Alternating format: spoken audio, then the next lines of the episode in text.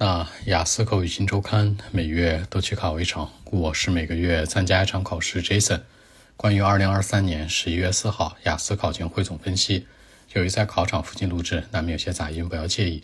首先，第一个内容听力，今天听力整体来讲是三个科目当中比较常规的。它第一和第四部分呢各自是十个填空，二三部分当中以选择为主。第一部分是讲的一个 part-time job。一个兼职工作的咨询相关是填表格，大家注意填表格可能速度比较快。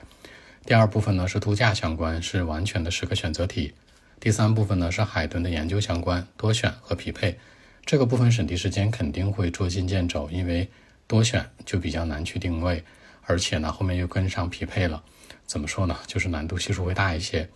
然后第四个部分呢是考古 （archaeology） 相关，那是补选句子，比较传统。整体来讲呢，中规中矩，题型难度不低哦。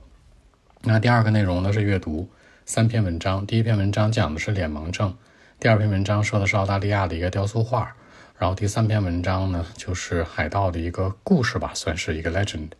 然后主要的题型是 heading 选择、判断和填空。阅读的第三篇文章，嗯，难度系数会大一些。那第三个内容写作小作文比较传统，是一个 table 表格题，一定注意写出来特征啊。它讲的是美国的三个州，然后各个年龄段的一个人均收入，那个收入或者说贫困线以下那种的。然后呢，大家一定切记这种常规的小作文的图表呢，就是非常规的啊，是地图和流程；常规的是线饼柱表格，这四种一定写出来特点。然后那种非常规的呢，一定要写全面，一定注意啊，这里面当中所有的。那说到大作文。大尊原题这样说的啊，在许多国家呢，说人们都会穿那种偏西方的那种衣服，是吧？而不会穿那种很传统的衣服。那问你为什么呢？那这样的一个趋势是 positive 还是 negative，是好还是不好呢？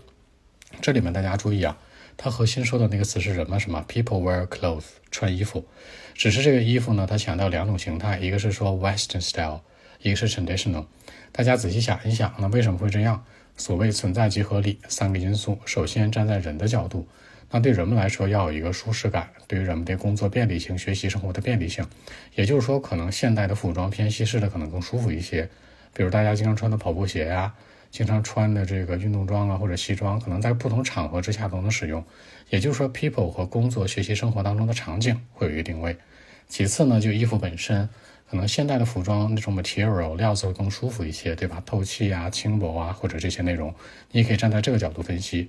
除此之外的第三，就刚才之前说到的存在即合理，现在全世界都是这样穿，为什么呢？可能它是一个 popular trend，是一种 global trend，那你也可以把它作为一个说服力。那这里面当中其实到底是好是坏呢？综合来判断，还是说它本身有点大于缺点的？本身可能大家都这么穿是吧？存在即合理。当然啊，你说 Jason，我想反着写，比如这篇文章，我想觉得它不好是吧？写它 negative 也行，但你不要忘了，现在呢，所有全世界的观点是存在即合理。如果它不好，为什么大家都这样穿呢？